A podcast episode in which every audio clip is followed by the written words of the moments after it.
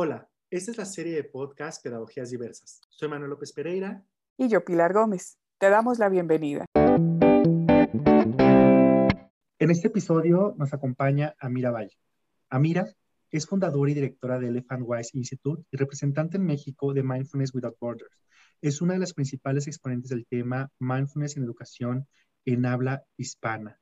Pertenece al Network de Proveedores Mundiales Autorizados de Mindfulness Schools de Estados Unidos y Mindfulness in Schools Project del Reino Unido. Bienvenida, Mira. Hola, Manuel. Muchísimas gracias por la invitación. Hola, Pili. Me siento muy contenta de estar con ustedes el día de hoy. Hola, Mira. Pues es un gusto y muchas gracias por estar aquí con nosotras en este espacio. Muchas felicidades por tu libro, El regalo del elefante, Mindfulness y Educación Emocional para Niños. Eh, una maravilla. Y bueno, nos encantaría mucho que nos empezaras a, contar más sobre este programa de Mindfulness y particularmente sobre el libro. Eh, bueno, pues este libro eh, es un cuento para niños. tiene una estructura literaria como los cuentos para niños, donde hay toda una jornada del héroe, donde inicia una situación ideal que se pierde y después hay una serie de aventuras para recuperar esta situación ideal. Pero cada capítulo del libro eh, propone una diferente práctica de mindfulness o de educación emocional. Y este, es, este libro es la nueva edición. Entonces, la primera edición salió en 2015 e incluía solamente la historia y algunas prácticas para que los niños llevaran a cabo en casa o en la escuela. Pero ahora he incluido toda la parte de ejercicios de educación emocional. Entonces, después de cada capítulo donde tratamos un tema en particular de mindfulness o de educación emocional, además de las prácticas, vienen una serie de ejercicios donde los niños pueden reflexionar, introyectar todo lo que han aprendido en el capítulo.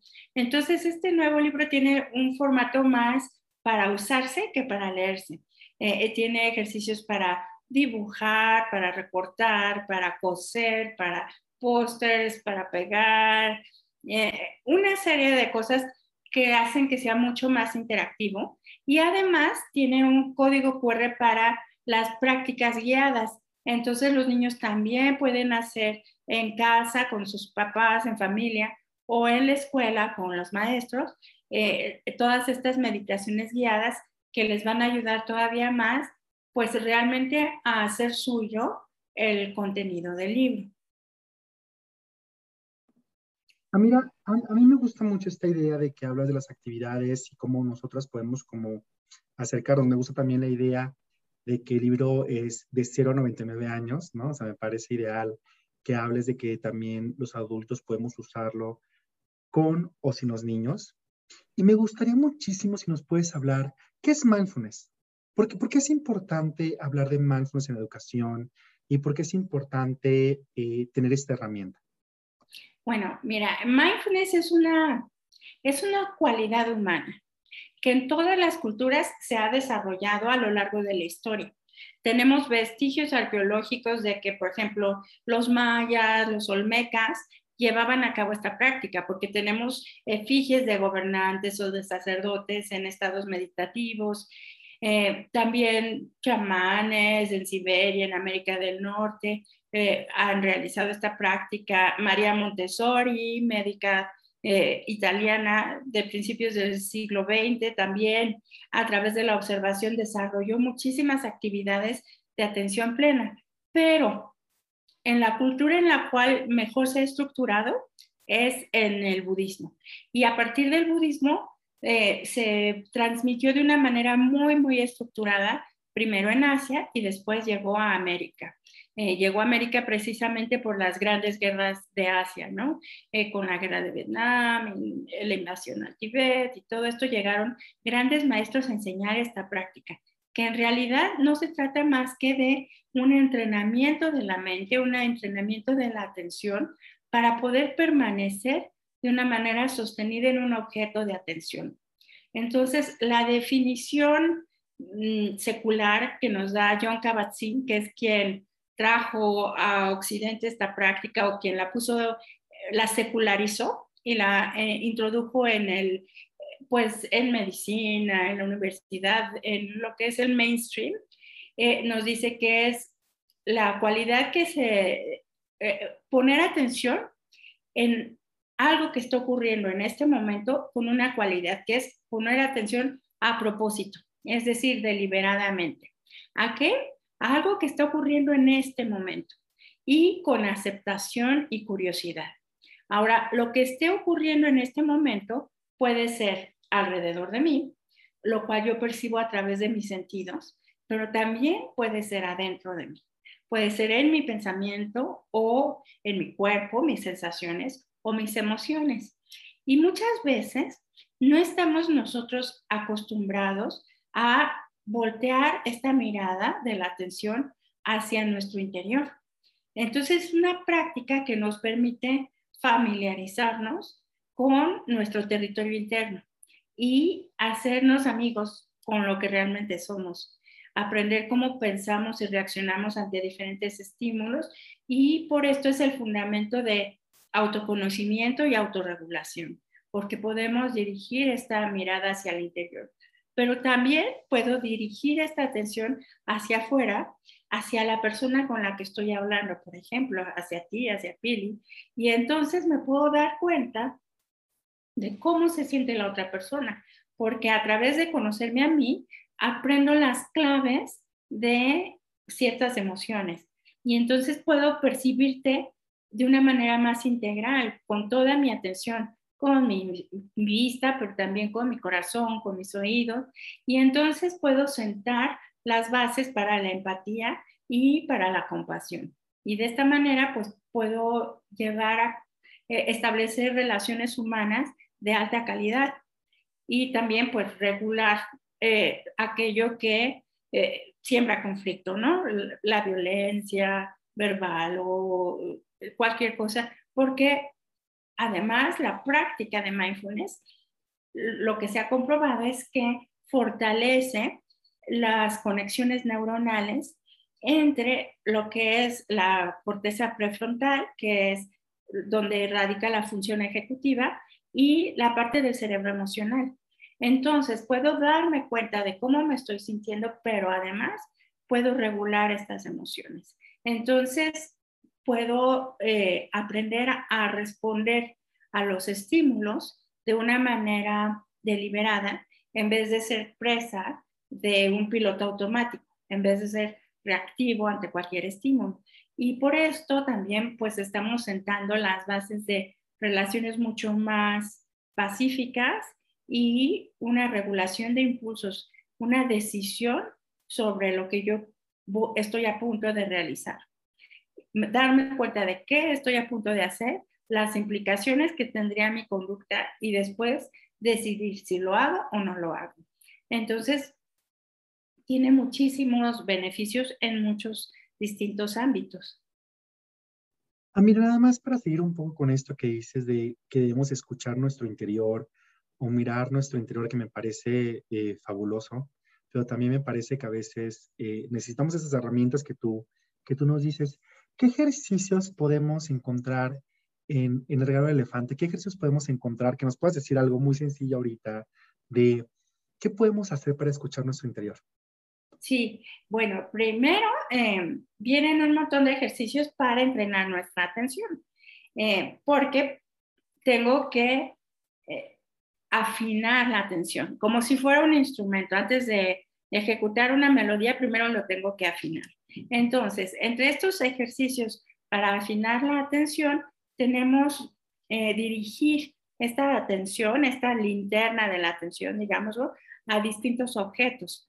Estos objetos pueden ser la respiración, las sensaciones corporales, eh, los sonidos, eh, aquello que percibimos a través de los sentidos, es decir, texturas, olores, sabores, eh, imágenes visuales, y todo esto fortalece mi atención.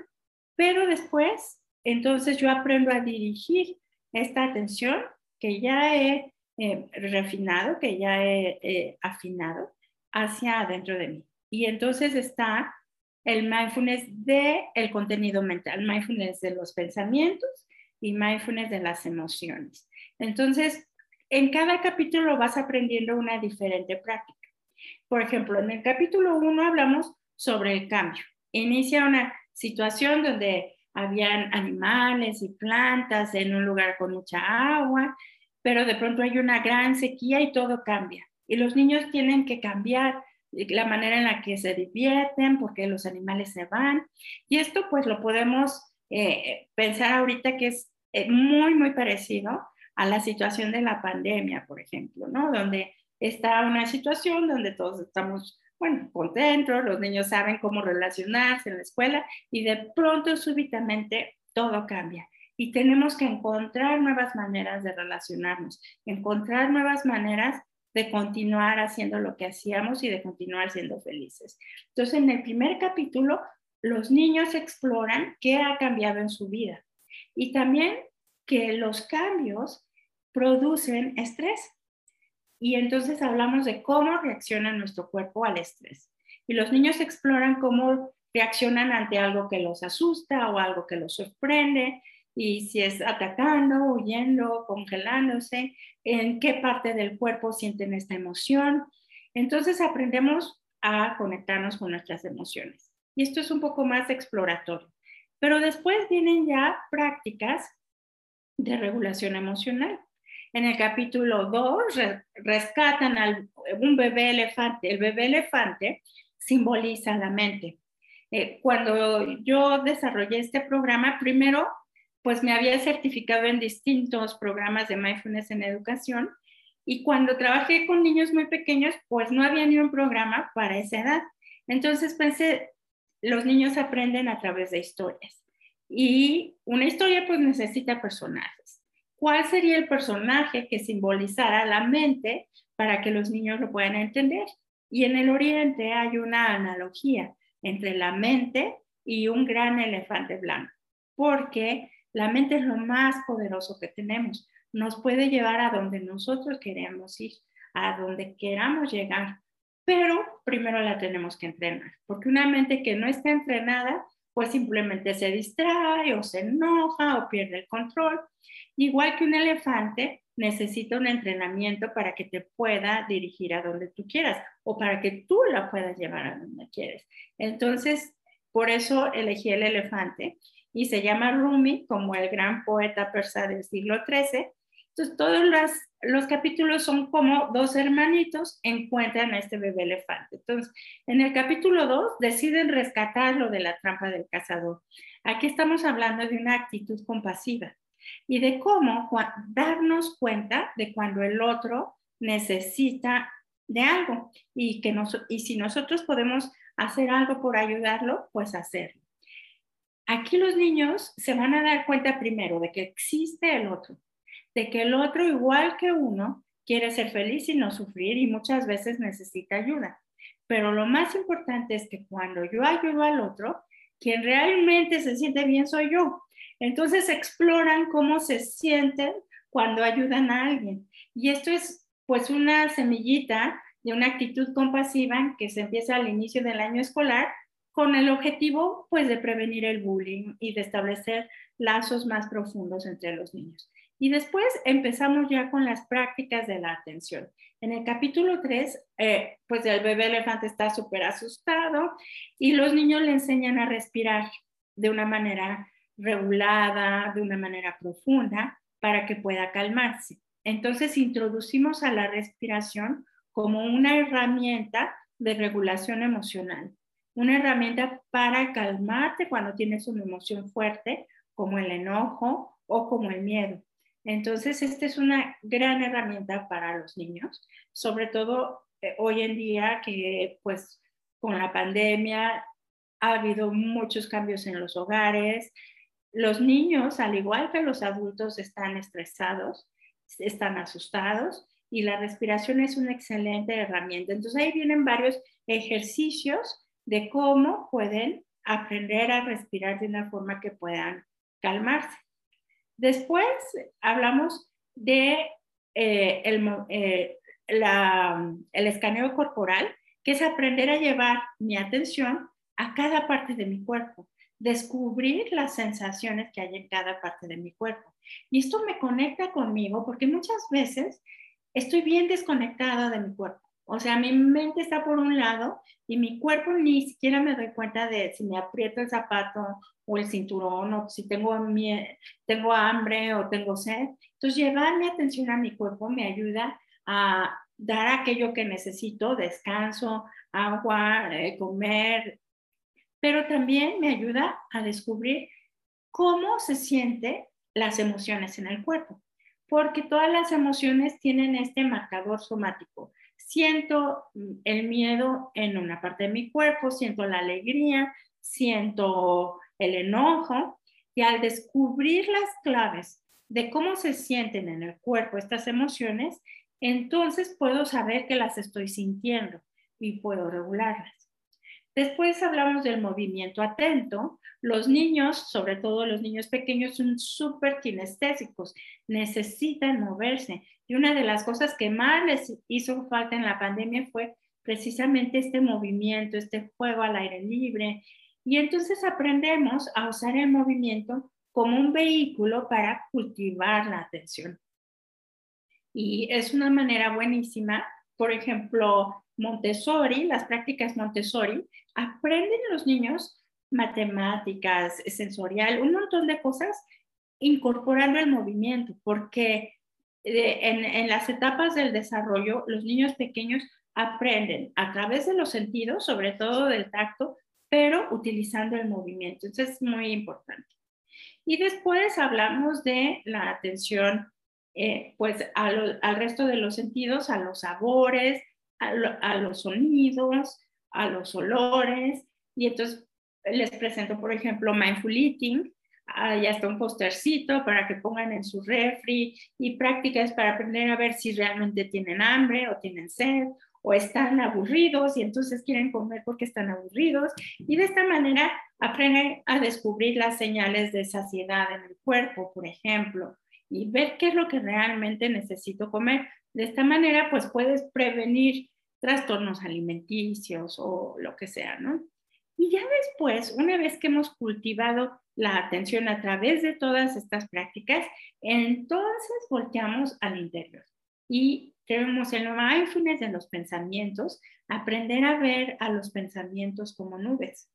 Generalmente nosotros, cuando ponemos atención a algo de nuestros sentidos, por ejemplo, si veo el color azul, pienso, estoy viendo el color azul, Nunca pienso, soy el color azul. Sin embargo, con los pensamientos solemos identificarnos con el pensamiento, en vez de verlo como un contenido de la mente. Entonces, lo que queremos hacer es cultivar la facultad de la metacognición, que es ver mi contenido mental desde fuera, no eh, dejarme llevar por él, sino poderlo poner una distancia y de esta manera aprender a conocer mis pensamientos y a regularlos. Y después hablamos ya de la parte emocional, el cultivo de la compasión. Después hay un capítulo que es los ratones, ¿no? Los ratones aterrorizan a los elefantes y los elefantes pierden el control con los ratones y de la misma manera los disparadores emocionales nos hacen perder el control. Y algo que podría parecer muy insignificante y hasta cute para otras personas, a nosotros nos puede hacer o asustarme muchísimo. Por ejemplo, a mi mamá le aterran las mariposas, ¿no? Entonces una mariposa sale corriendo de grito o a lo mejor enojarme muchísimo. Me dices una cierta palabra, me volteas a ver de una forma y bolas, exploto. Entonces aprender por qué, cuáles son estos detonadores emocionales aprender a identificarlos y a regularlos. Hemos visto ya un montón de prácticas que nos ayudan a regularnos, como la respiración, como la caminata atenta, como el escaneo. Ahora las vamos a aplicar a eh, todos estos disparadores emocionales. Después hablamos de resolución de conflictos. Entonces hay un villano que les pone una serie de trampas y al final se da cuenta. Entonces primero se da cuenta de las consecuencias de sus acciones. Algo que lamentablemente en nuestro país completamente disociada la acción de su consecuencia, ¿no? Entonces, es importante que aprendamos que todo lo que hacemos, lo que decimos y lo que pensamos, tiene consecuencias y tenemos que aprender a afrontar las consecuencias de nuestros actos y hacernos dueños de ellos.